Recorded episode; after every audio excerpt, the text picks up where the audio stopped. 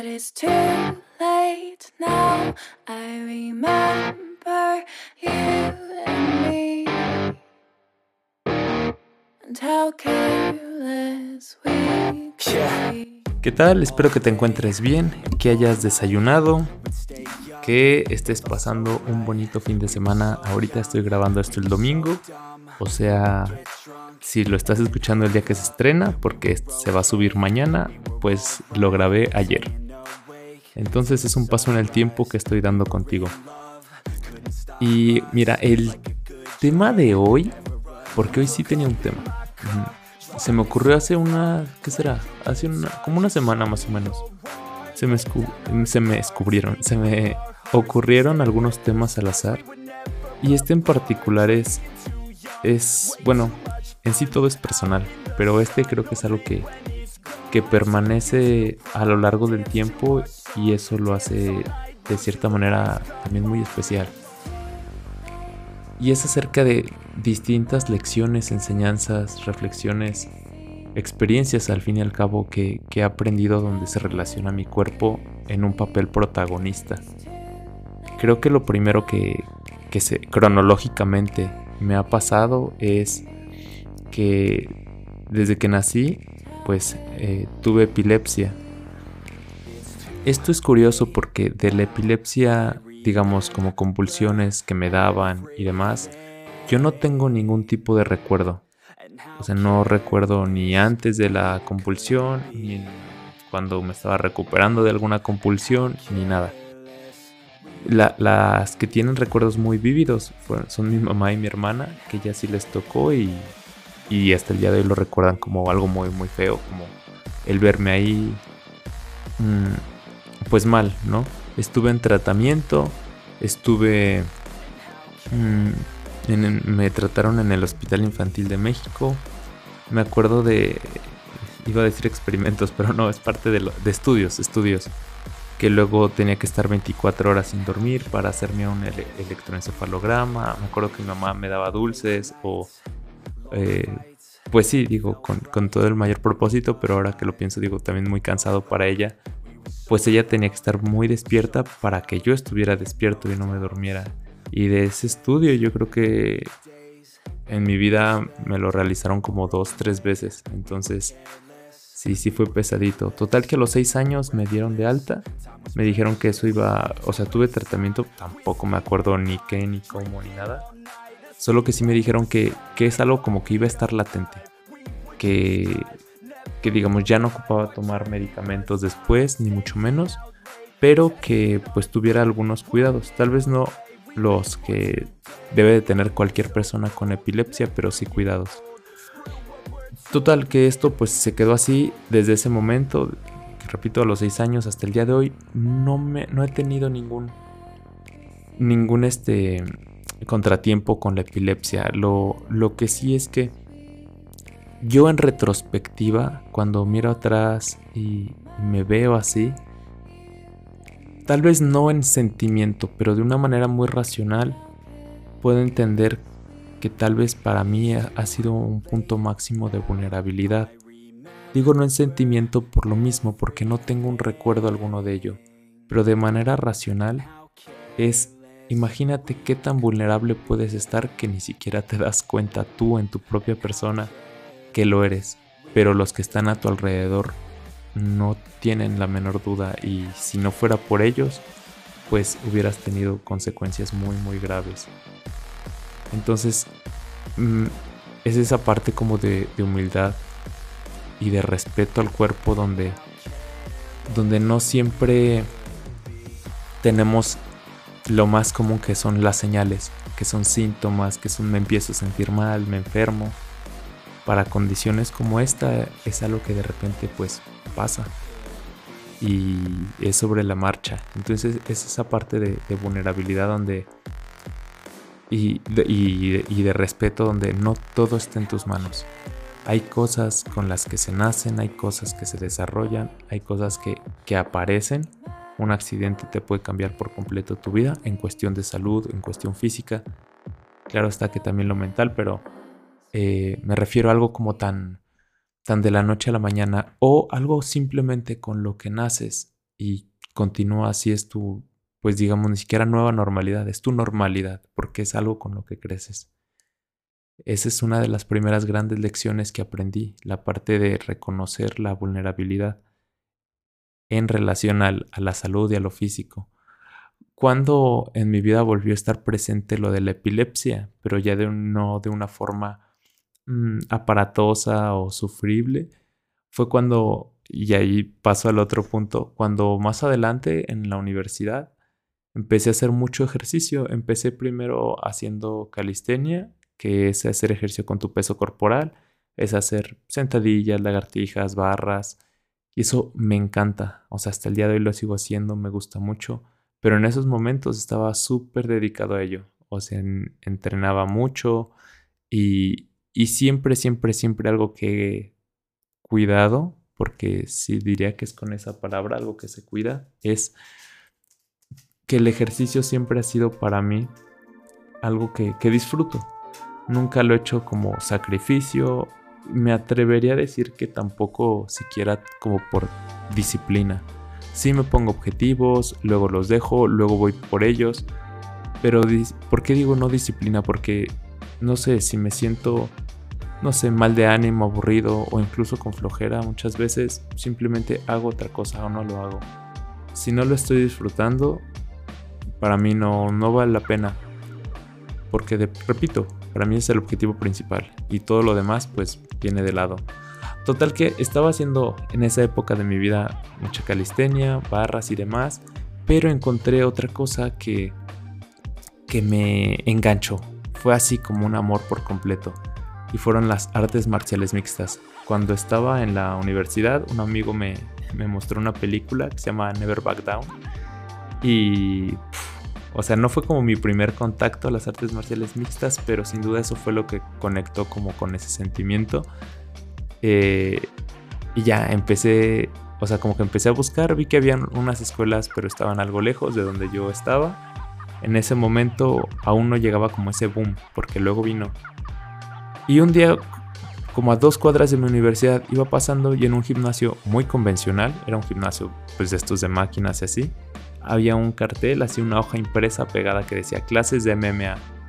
Y yo, MMA es Mixed Martial Arts, artes marciales mixtas en inglés. Entonces dije, pues ¿por qué no? Y entré, pedí informes, me dieron dos clases de prueba.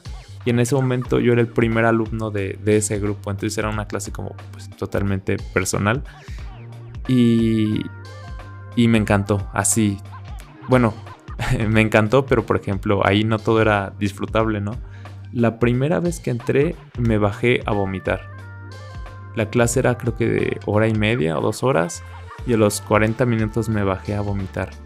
Digo, ahora estudiando y todo entiendo, no es porque me hayan puesto un entrenamiento matón, o sea, fue pesado y demás, pero vaya, no fue negligencia del, maestro, eh, porque eso también puede ocurrir en muchos lugares. Lo que pasó es que simplemente eran nuevos estímulos que llegaron como muy de pronto a mi vida y pues eso es parte de ese proceso de adaptación. Lo curioso es que bajé, fui al baño, así como si estuviera súper borracho, ¿no? Me puse casi de rodillas en la taza, casi que la abracé.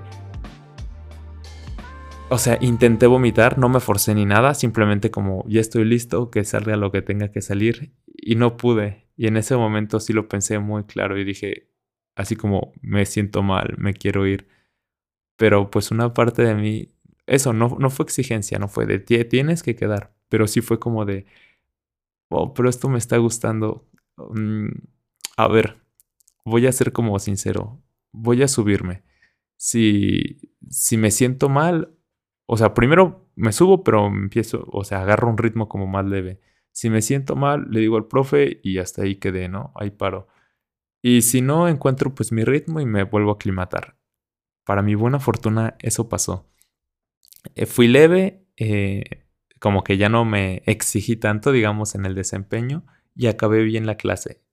Repito, salí enamorado y de ahí eh, me seguí, entré, me inscribí y esa época fue padre porque ahí fue como seis meses donde entrenaba, las clases se, volvieran, se volvieron de tres horas y eran lunes, miércoles y viernes. En esas tres horas, la dos horas eran de MMA y una hora era de Krav Maga. Krav Maga no es, no es un deporte, es un sistema de defensa personal israelí.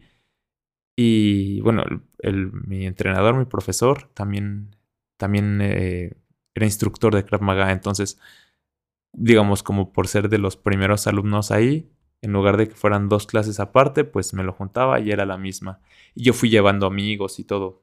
Entonces, estuvo muy padre. Y en ese ritmo estuve como seis meses, ocho meses más o menos. Y me encantó, me encantó, sentí que progresé muchísimo, de no saber así absolutamente nada. Eh, estuvo muy padre y eso ahí descubrí lo que mi cuerpo era llegar a ser capaz.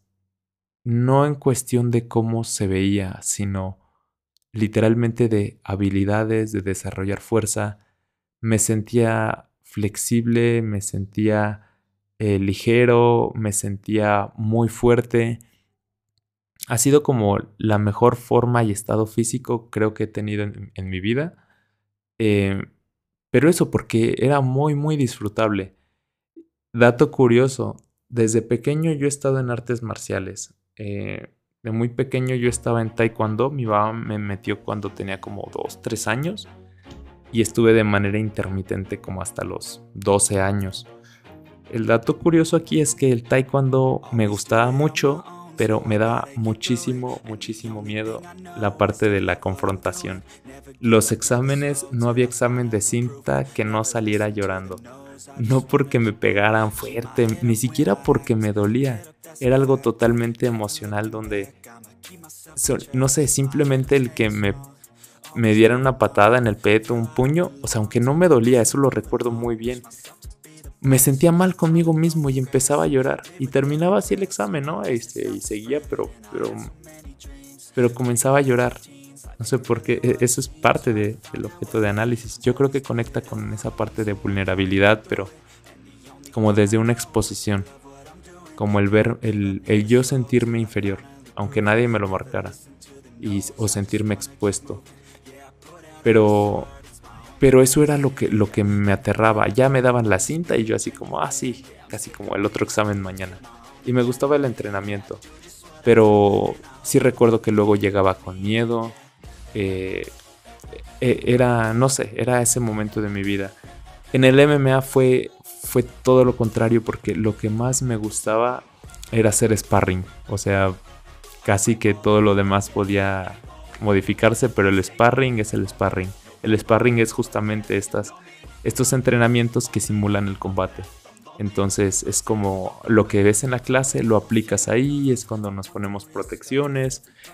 Bueno, ahí, donde entrenaban no se usaban muchas protecciones, pero, pero normalmente se ponen protecciones, espinilleras, eh, evidentemente los guantes, a veces caretas, que repito, ahí no las teníamos, eso ya vino después. Pero pero se me, wow, o sea, hasta el día de hoy se me hace muy, muy, muy divertido, me encanta. Y, y entonces esa parte del deporte en mi vida ha sido algo que, que, que me ha explotado en, en cuestión de, de, de, una seguridad interna, pero no en comparación a alguien, ni siquiera una meta. O sea, de, de sentir que puedo trabajar en algo donde literalmente soy yo la única prueba de lo que estoy logrando y soy yo la única medida de si quiero continuar con esto o cambiar. Luego de eso también, eh, bueno, no fue luego, de hecho fue antes, antes de eso, y este no, no lo había recordado. Unos años antes, porque recordamos que cuando fue esto de las artes marciales yo estaba en la universidad. Unos años antes, en un mundial, que no me acuerdo ahorita cuál fue, no me acuerdo si fue el... No, Sydney 2000, no, no, no recuerdo cuál fue, pero me acuerdo que era un mundial, no Olimpiadas, un mundial. Y estaba un México-Uruguay, me parece, o Paraguay, creo que es Uruguay. Y me fracturé, me fracturé la pierna. Me rompí el, el peroné y tres tendones.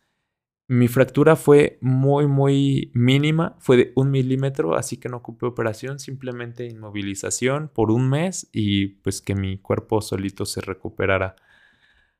Ante este panorama, yo antes corría, pero corría pues muy, o sea, sin estructura, sin objetivos, sin... Y, digamos, me gustaba, pero tampoco es que dijera, ay, me encanta, no me pierdo mi fin de semana salir a correr o algo, no, sino, si me daban ganas, corría, si no, no.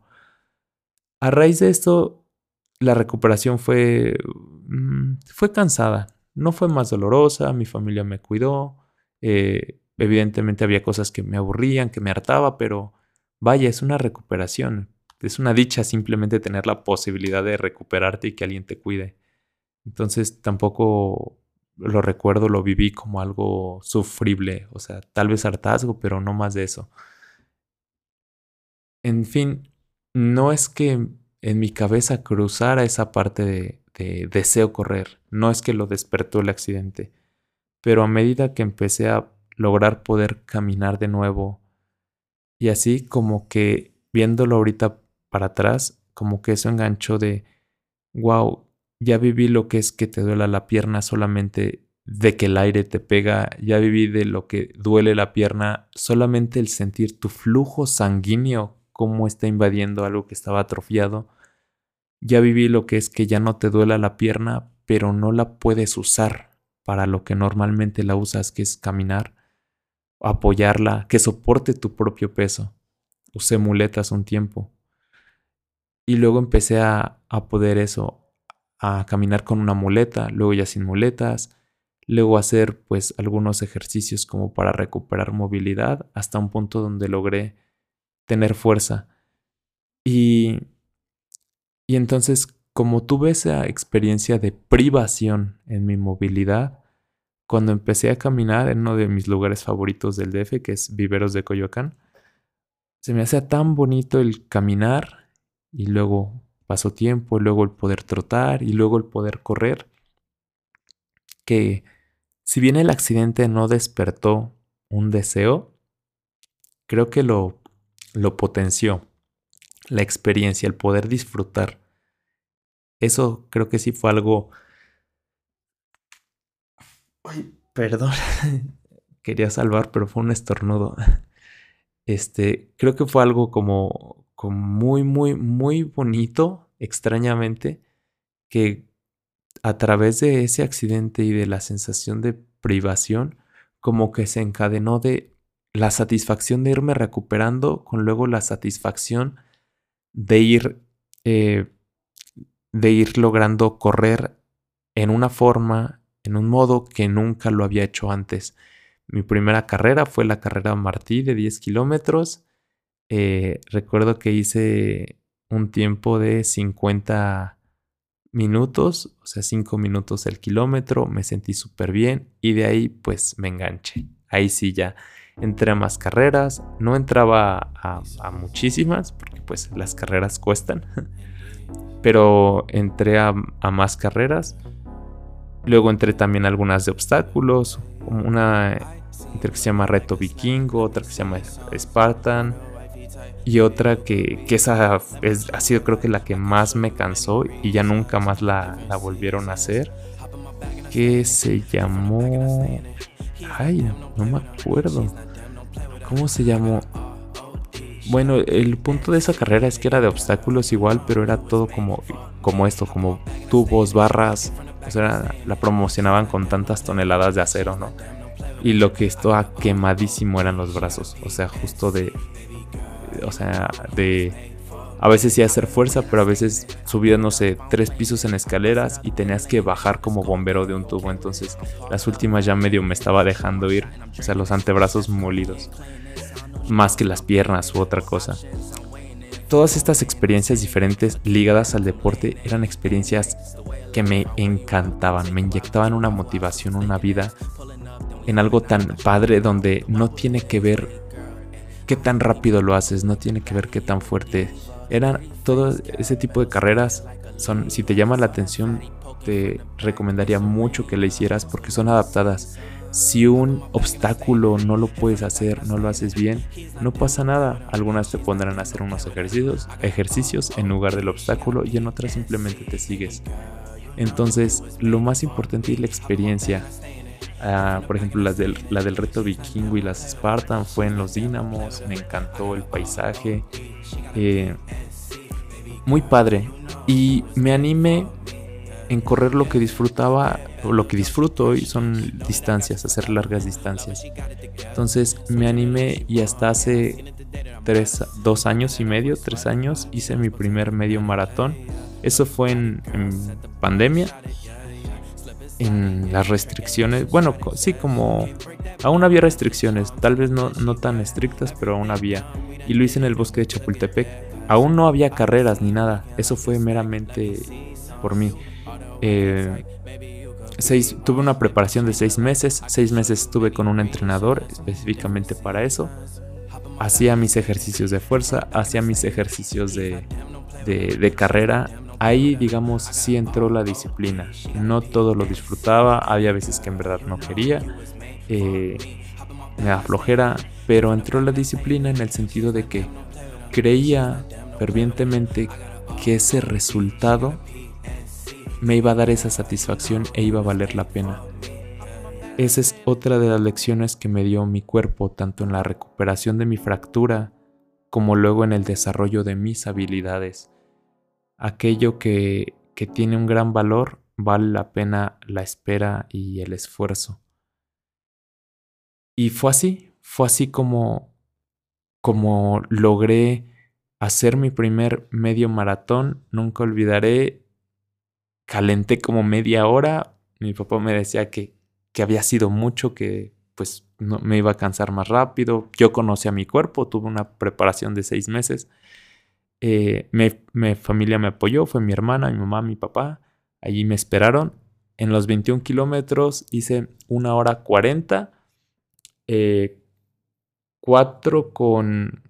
Ay, no tengo la calculadora a la mano, pero no me acuerdo si eran, creo que 4.40 o 4.20 el, el tiempo por kilómetro, que en mi vida había hecho, no sé, más de 3 kilómetros a ese ritmo. Lo, o sea, lo más bajo que había llegado a ser como 5 eran como 4 kilómetros, digo 4, 4, 4 minutos con 50 segundos el kilómetro más o menos. Entonces, fue una, una cosa así maravillosa porque algo que trabajé muchísimo era mi respiración y sobre todo conocer, conocer mucho a mi cuerpo ante las distintas demandas. Entonces, si digamos, la parte de la epilepsia me enseñó a confrontar y a aceptar, abrazar mi vulnerabilidad, a reconocerla, la parte de, mm, de mi accidente, y la parte de el conseguir logros físicos me enseñó la paciencia y mi fortaleza, aquello que puedo dominar si le pongo cabeza, si me escucho y si estoy dispuesto a, a realizar lo que tengo que hacer para llegar a ello. Y una última experiencia, digamos, que me ha marcado fue que acompañé a un, amigo que se llama Juan en su cumpleaños a, a, un gimnasio de estos de gimnasia en el DF, se llama eh, Plan Sexenal, de estos donde tienen pues las barras paralelas, el potro, las barras este, simétricas, asimétricas, perdón, y tiene una fosa de espumas que es como esta piscina donde tienen cuadritos de literalmente de espuma como para que saltes como en los que juegan los niños, ¿no? Saltes, haces piruetas y si caes ahí hasta de cabeza no pasa nada, en teoría. Entonces había unos chavos haciendo como mortales hacia atrás. Evidentemente, para mí, yo nunca he hecho un mortal. Lo he intentado justamente en ese tipo de albercas, para atrás, para adelante y ninguno. Y el que me da más miedo, porque a mí me dan miedo las alturas y aunque eso pues tal vez no parece una altura, pero cuando uno está de cabeza o en el aire es demasiado fácil desorientarte cuando pues aún no conoces eso, no conoces a tu cuerpo en ese sentido. Entonces, mm, había visto muchos tutoriales. Intenté, no me salió, pero yo veía a unos chavos que le estaban haciendo. Entonces, pues de manera muy fraternal a uno le dije, oye, tal vez te pueda ayudar a esto, papá, y que me hace caso y que le sale. Y entonces él estaba súper emocionado, le dijo a sus amigos y chavos de mi edad, en ese entonces yo creo que tenía, no me acuerdo, 25, 26 años yo. Y y que me empiezan a pedir más consejos. Así yo parecía el instructor. De hecho, algunos eh, saltaban, yo como que les apoyaba la mano en la espalda, les giraba las piernas y, caían. Y les empezó a salir a todos, así a todos, todos. Mortal hacia el frente, mortal hacia atrás. Yo así, don coach. Y, y ya entonces, como que iba a ser uno, este, hacia atrás, yo, curiosamente ellos como que ya eh, obtuvieron el consejo, estaban en lo suyo y luego se hicieron un lado. Ahorita lo agradezco. Iba yo a hacer uno como que me motivé por ellos. Dije, no manches, pues yo les estoy ayudando. Teóricamente sé cómo se hace.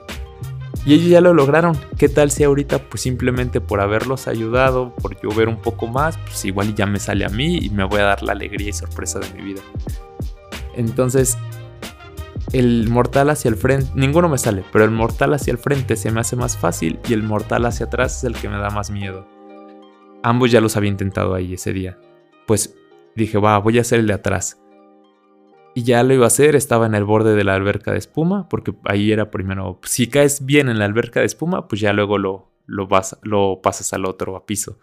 Si no, pues hasta que te salga ahí. Iba a ser el de atrás, me planto bien, separo mis pies posados en el piso a la, anchura de mis hombros. Estiro mis brazos, los bajo, estoy a punto de subir mi cuerpo hacia el cielo, flexiono mis rodillas y digo, no, mejor primero el de adelante, hacia el frente, para quitarme el miedo. Ese, ese día yo creo que ya lo había hecho unas ocho veces. Entonces dije, lo voy a hacer una vez, solamente eso, para quitarme el, el miedo la intimidación y luego vámonos con todo y me va a salir hoy el, mortal hacia atrás. Pues ya, me volteo de frente a la alberca de espuma, hago lo mismo, flexiono, salto, doy un giro, media vuelta, me sale el giro y lo que pasa es que agrupé mis piernas, agrupar se refiere como llevas las rodillas hacia, hacia tu cabeza, como para hacerte bolita en el aire y girar, que cuando me agrupo y hago el giro. Mis piernas estaban demasiado flojas. En el sentido más literal, o sea, debes tensarlas, aunque sea algo mínimo, simplemente para que conserven esa forma de bolita. Entonces es como si me hubiera quedado en el aire inválido, o sea, como que las dejé demasiado sin, pues sin ese control mío. Estaban tan flojas que cuando me agrupo y las hago bolita, llevé mi rodilla demasiado cerca de mi cara y cuando impacto con la alberca de espuma, me doy en directo en la encía con mis rodillas. yo sentí un golpazo, como si me hubieran dado así un, un golpe. Todo lo que hice en el MMA nunca me dolió ni me, ni me ni tuve ningún tipo de lesión como ese momento en una alberca de espumas. Hazme el mentado favor. Salgo, me duele, siento que es nada más un golpe. Me limpio, veo que tengo sangre, es mi labio que se me abrió. Eso como que no es no es tan importante, no pasa nada. El labio se abre por el golpe de los dientes contra él. Pero siento algo raro. Sigo sintiendo como el golpe, yo así, ah, moviendo los labios, la mandíbula y luego mi lengua toco y siento que algo se mueve. En ese momento no tuve que saber qué era, simplemente me dije a mí mismo, ya fue, ya valió. Con mi dedo índice y mi dedo pulgar me agarro uno de los dos dientes frontales, como los más grandes que se ven, y uno de ellos lo podía balancear hacia el frente y hacia atrás. Ya estaba ahí muy preocupado. Fui rápido al baño, me eché agua, limpié la sangre, porque pues sí, parecía que me había súper peleado. Y veo en el espejo y efectivamente podía moverme el diente. No lo suficiente como para clic y se cae como si fuera un diente de leche, pero sí se podía mover, digamos, en un ángulo, en un rango bastante grande. No era como de solo haciendo presión ya, ya se movía. No, lamentablemente no era eso. Cuando, pues en ese momento ya le dije a, Juan, a mi amigo, que pues ya lo que me había pasado, él me checó, pues ya me tuve que ir. Para mi desgracia, era un domingo a mediodía, no había dentista. Mi dentista también, para la desgracia, muy bueno por cierto, ¿eh? quien quiera una recomendación de dentistas en el DF, escríbanme en mis medios de contacto, mis redes sociales y con gusto les paso el contacto. Está en la, en la colonia Narvarte. El doctor Rodrigo. Eh, y el doctor Roberto. Ambos unos dioses en esto. Em, le, le, escribí justamente al doctor Rodrigo y me dice que, que está de viaje, que llega hasta el miércoles y yo, oh, demonios. Y sí, o sea, pude ir a otro, pero la verdad con él, pues no sé, me tengo esa confianza, ha tenido a mi familia, para mí es como garantía y dije, vale la pena que me espere. No era un dolor así insoportable, de hecho no es que me doliera, sino simplemente tenía mucha preocupación de no comer, no apretar, no morder nada, porque yo no sabía de se puede salvar, no, se me va a caer o no, o puede que de repente me empiece a doler muchísimo o no. Total que cuando fui, ya me sacaron, o sea, pasaron esos días, del domingo al miércoles fui, me sacaron ahí una radiografía, me checaron y me dice el doctor, pues mira, la situación está así, o sea, el diente lo tenemos que, que sacar. El diente está muerto. ¿Por qué? Porque aunque no es que se te haya caído y el diente en sí está completo, o sea, no estaba roto, despostillado, está completo, donde te pegaste más fuerte fue en la encía y por dentro se rompió la raíz del diente.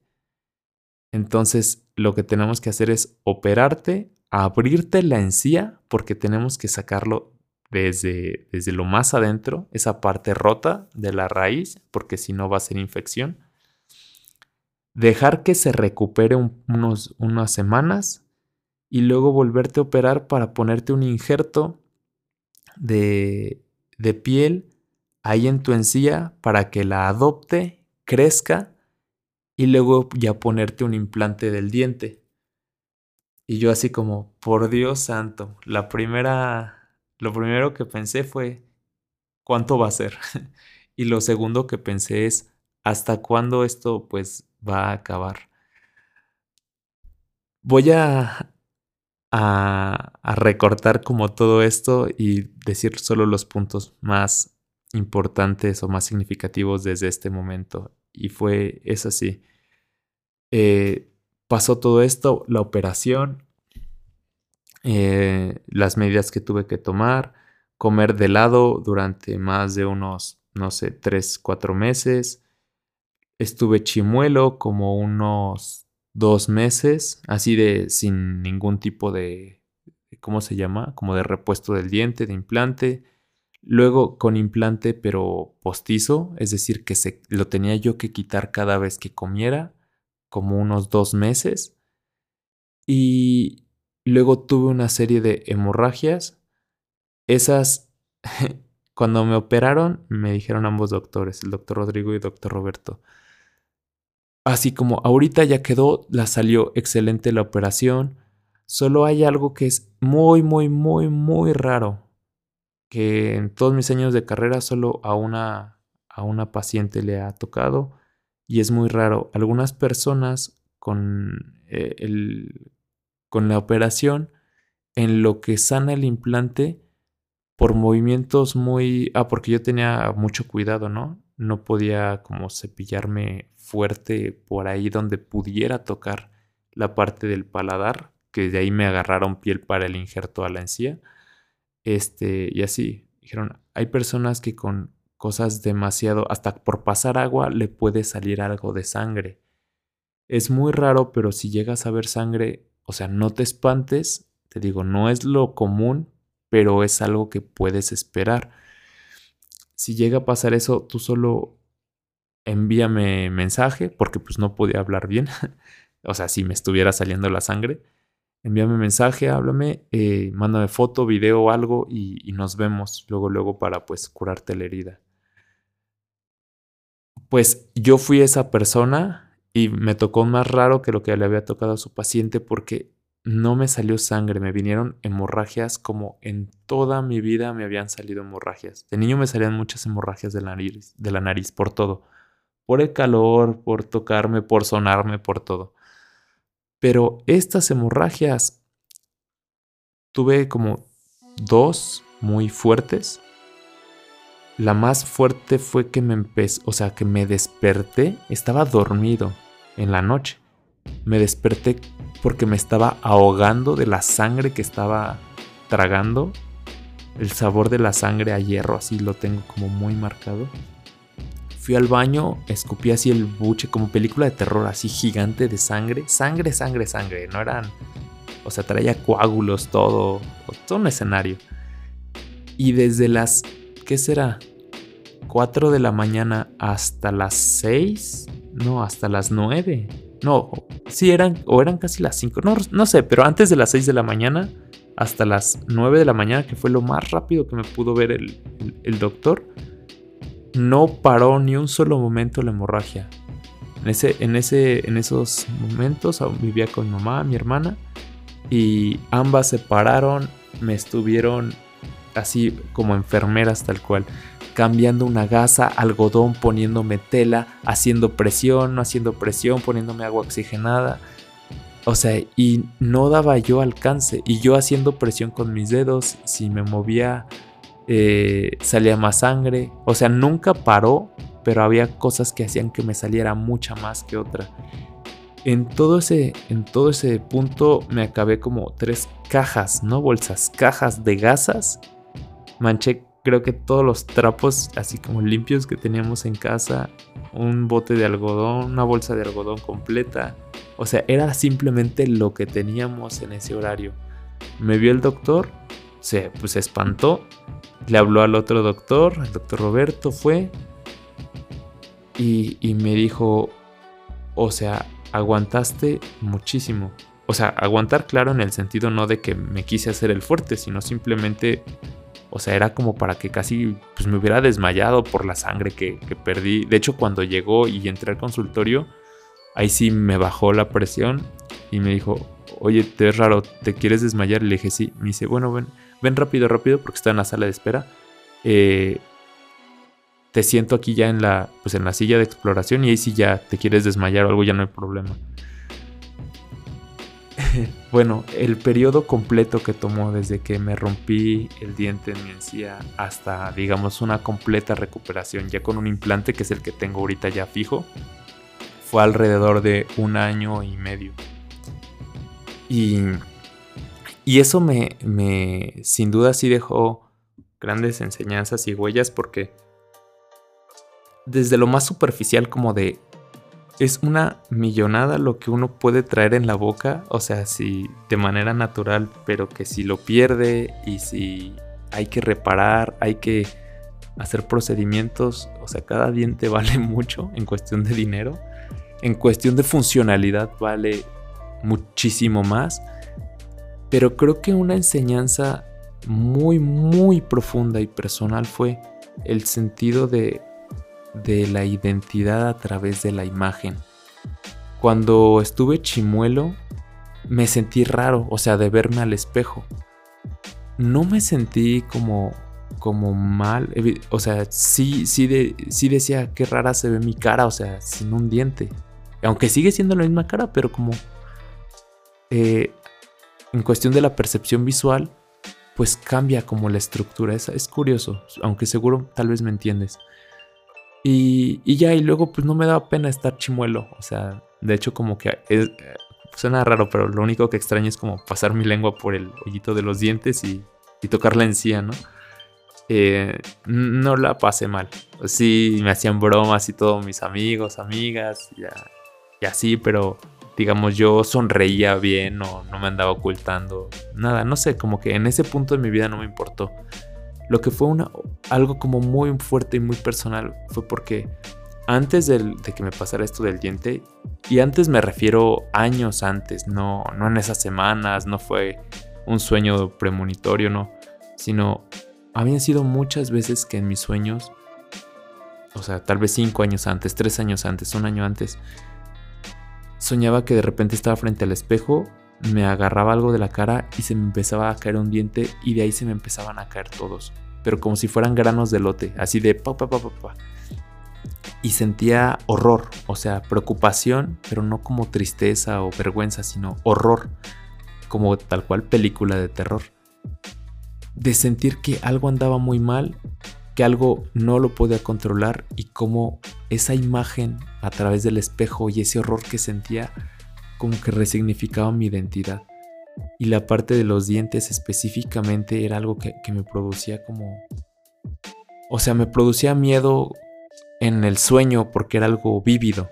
No como que me lo imaginaba y me dé miedo de solo pensarlo, no. Simplemente cuando lo vivía a través de mis sueños me daba horror y me sentía muy impotente de no poder hacer nada. Aunque no fue exactamente eso, pero cuando me pasó, o sea, sentí pesar de, ching, ¿cómo por hacer esto? No como responsabilidad, porque pues eso lo hice muchas veces antes, sino simplemente lo tomé como lo que fue, un accidente.